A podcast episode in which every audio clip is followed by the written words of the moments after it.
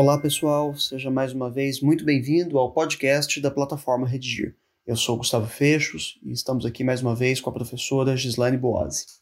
Hoje a gente conversa aqui sobre o seguinte tema: caminhos para reduzir o consumo de álcool entre adolescentes no Brasil do século XXI. No primeiro bloco, então, a gente discute o tema, conversa sobre ele, sobre argumentos possíveis, repertório sociocultural, e no segundo bloco a gente conversa sobre possibilidades aqui para a elaboração de uma proposta de intervenção social, para que no terceiro bloco, finalmente, a gente finalize nosso encontro de hoje com uma proposta de planejamento para esta redação. Professora Gislaine, vamos lá, como é que a gente pode então pensar inicialmente as questões referentes ao tema de hoje? Gustavo, prazer estar aqui com você. O consumo de álcool entre adolescentes é proibido por lei. No Brasil, a primeira experiência da garotada com o álcool acontece aos 12 anos. E essa situação precisa ser, se não erradicada, pelo menos reduzida. Legal, então a gente tem aí uma possibilidade de apresentação do tema, né? Haja vista, inclusive, o fato de que a gente está falando sobre caminhos para reduzir o consumo.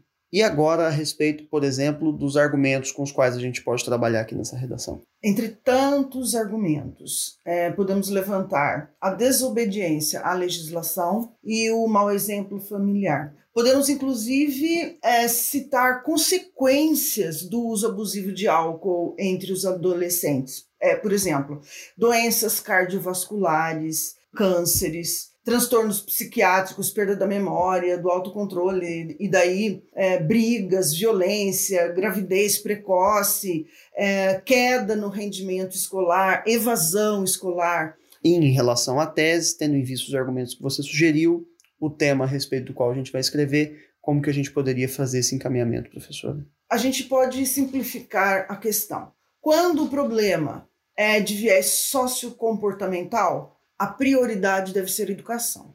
Ah, o legal dessa proposta é que a gente está lidando aqui, inclusive, com uma tese multitemática, né? Quer dizer, desde que a gente tenha realmente um problema né, de viés social e de viés comportamental, a gente pode sempre se utilizar desse recurso, que, aliás, é muito útil para diversificação de temas. No dia, uma redação nota mil nunca acontece por acaso, não é mesmo? Então, professor, a respeito do tratamento desse tema, de que informações a gente pode se utilizar aí para desenvolver essa argumentação? Eu trouxe aqui é, um gráfico do IBGE, segundo o qual 55% dos estudantes do nono ano do ensino fundamental já consumiram uma lata de cerveja ou uma taça de vinho ou uma dose de cachaça. 21% informaram que já sofreram algum episódio de embriaguez. Ou seja, números com os quais a gente pode trabalhar e isso ajuda a dar credibilidade né, para o argumento com o qual a gente trabalha na redação, para não parecer que a gente tira tudo da cabeça, né? Embasar o que a gente vai falar, acho que é importante, e os textos de apoio, inclusive, sempre nos orientam em relação a isso. É verdade que não podemos copiá-los literalmente, mas é, se utilizar o texto de apoio não significa copiá-lo exatamente, certo? Exato, e a leitura de gráfico é fundamental.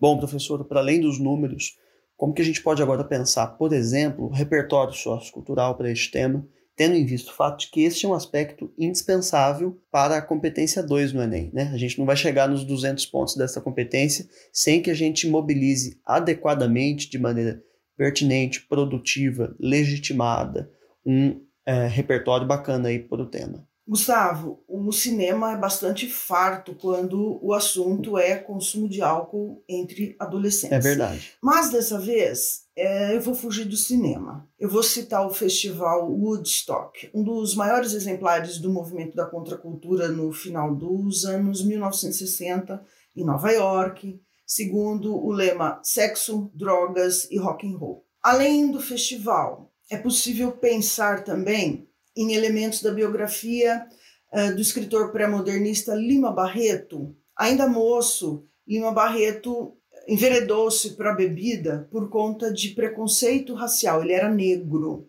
Lima Barreto foi algumas vezes internado em clínica de recuperação, morreu aos 41 anos, uma morte precoce, então. Ah, muito importante a gente é, entender, então, professor, que elementos que a gente traz lá das aulas de literatura, das aulas de história, né, frequentemente podem então ser úteis ao repertório sociocultural. Inclusive, eu tenho percebido com bastante é, frequência que os alunos têm dado preferência às citações. Mas não é só a citação que faz repertório sociocultural, não é mesmo? A gente consegue aqui boas referências para repertório que não necessariamente são citações diretas. Então, professora, voltando ao tema sobre o qual a gente fala hoje, queria é, entender de sua parte que recomendações você é, poderia fazer aos nossos alunos relativamente ao encaminhamento deste tema.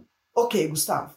Como eu disse anteriormente, a proibição da venda de bebidas a menores de idade está prevista no ECA. Comete crime o comerciante que vende ou fornece bebida alcoólica a menores de idade e cabe a esse comerciante detenção e multa. Pois é, mas olha só, o que dizer do adolescente que, por exemplo, é, tem em casa este relacionamento com bebida? Então, o pai, a mãe, o avô, a tia, enfim, pode ser que ele participe deste contexto no ambiente doméstico, não é? Como eu disse anteriormente, o primeiro contato da criança com álcool acontece, em média, aos 12 anos. E é, vou reproduzir informações do blog saúde.gov, segundo o qual de 10 a 12% dos adolescentes que consomem álcool consomem exatamente no ambiente doméstico, em companhia de familiares. Ou seja, né, o comerciante é um criminoso ao vender o álcool a esses menores é, que, de certa forma, aprenderam e são até incentivados pelos próprios familiares né, a consumirem bebidas alcoólicas. Realmente, quando você fala que, em se tratando de comportamento, a educação precisa ser priorizada, você coloca, inclusive, a família no polo passivo da educação. Quer Exatamente. dizer, não é só o, o jovem, o menor de idade, que vai se educar sozinho. A família também tem um papel fundamental penso que, inclusive, seja por isso que a família frequentemente é um bom agente na proposta de intervenção social, porque boa parte das questões sociais passam também pelo núcleo familiar. Exato, Gustavo. A família precisa ser reeducada. Ok, professora. Olha, além da família, fica uma questão. É, na sua avaliação, o Estado pode ser visto como responsável ou corresponsável pelo alto índice de adolescentes que consomem álcool, ou essa é uma questão que não tem a ver com uma influência é, de uma responsabilidade estatal? Se nós avaliarmos três dispositivos do ECA, um, a guarda e o cuidado dos filhos competem aos pais. Dois, a venda e o fornecimento de bebida alcoólica para menores de idade são proibidos. Três, em havendo comportamentos irresponsáveis por parte da família, cabe ao Conselho Tutelar tomar medidas de proteção ao adolescente. Então, é possível inferir que, diante dos números de adolescentes consumidores de álcool, é possível inferir que o Estado peca por omissão. Até porque, em se tratando da evasão escolar, por exemplo, é, percebamos quantos braços do Estado estão implicados. Ou seja, então também compete ao Estado o desenvolvimento de política pública para redução do consumo de álcool entre adolescentes, não apenas a família, certo? Bom, professora, Tomando essa discussão como referência, uma próxima questão que a gente podia abordar é a seguinte: na sua avaliação, qual a melhor idade, né, em que momento da vida aí os pais deviam tratar deste assunto, consumo de álcool, com os filhos? Eu penso que nem todo adolescente seja tão receptivo assim a esse tipo de assunto, não é? É isso mesmo, Gustavo. Uh, veja bem, o contexto sugere, o contexto abre portas. Uma garrafa na prateleira do supermercado, por exemplo, uma reportagem, um panfleto incitam o diálogo. Aliás, é essa exatamente a recomendação dos próprios toxicologistas. O diálogo até precoce como medida preventiva. Certo. E aí vem uma outra questão que é muito própria da nossa cultura, que é a história de beber socialmente, né? Então, parece-me que todo mundo tem uma certa tolerância à ideia de que pode beber socialmente. Afinal, o que, que é beber socialmente? Né? Tecnicamente é beber até que ninguém perceba que você bebeu. Ou seja, é beber sem ficar propriamente bêbado. Muito boa essa definição. E não há medida para isso, Gustavo. Não se deve ter em conta o quanto se bebe, e sim como. E em que o consumo vai atrapalhar, vai prejudicar a sua convivência familiar ou social. O cálculo é outro. E é melhor não precisar fazer nenhum cálculo dessa natureza, é né? Verdade. Você considera o consumo de álcool por adolescentes como uma tentativa, por exemplo, de autoafirmação? Isso Ah, é uma questão dúvida. muito comum para essa faixa etária. Sem dúvida, Gustavo. O consumo de álcool se dá por conta da intenção de fugir dos problemas sociofamiliares, por questão da necessidade de autoafirmação, como você disse, e por que não dizer, o consumo de álcool por adolescentes é o acesso ao mundo adulto. Essa adultização do jovem, né, de que tanto se fala, uma certa eh, tendência a entrar nesse mundo adulto precocemente e muito frequentemente a bebida alcoólica é de fato este caminho. Olha, a respeito disso, em 2013, a Anvisa proibiu a fabricação e a venda daqueles cigarrinhos de chocolate, lembra? Porém, hoje, nas festas de aniversário da garotada, há um bar montado. O barman prepara um suco, serve o suco em taças e copos enfeitados, gelo, etc, etc, como se fosse uma bebida alcoólica. Isso é um incentivo ao consumo precoce de álcool. É, pelo visto você tem frequentado muita festa da garotada, Não certo? isso, não. Cigarrinho de chocolate e drink de água com açúcar são é, inofensivos ou altamente prejudiciais, Altamente né? prejudiciais. Professora, para a gente fechar o bloco, é oportuno dizer que a lição dos exemplos fala mais alto que a lição dos conselhos, não é? Isso é uma verdade evidente, Gustavo. Passando então ao segundo bloco, a gente fala agora de propostas de intervenção social. São 200 pontos destinados à elaboração de uma sugestão para resolver o problema que você ali apontou no texto. Uma exigência é que todas as questões trazidas pelo aluno na dissertação sejam amarradas nesta proposta, não pode ficar ponta solta na dissertação. Então, veja como a gente tem aqui nessa competência 200 pontos concentrados em cinco elementos válidos. É preciso apresentar sempre, e vale a pena a gente recapitular, agente, né, o responsável pela ação, a ação propriamente dito, que deve ser feito, o modo meio, modo pelo qual essa ação será realizada, a finalidade dela e o detalhamento de pelo menos um desses elementos válidos.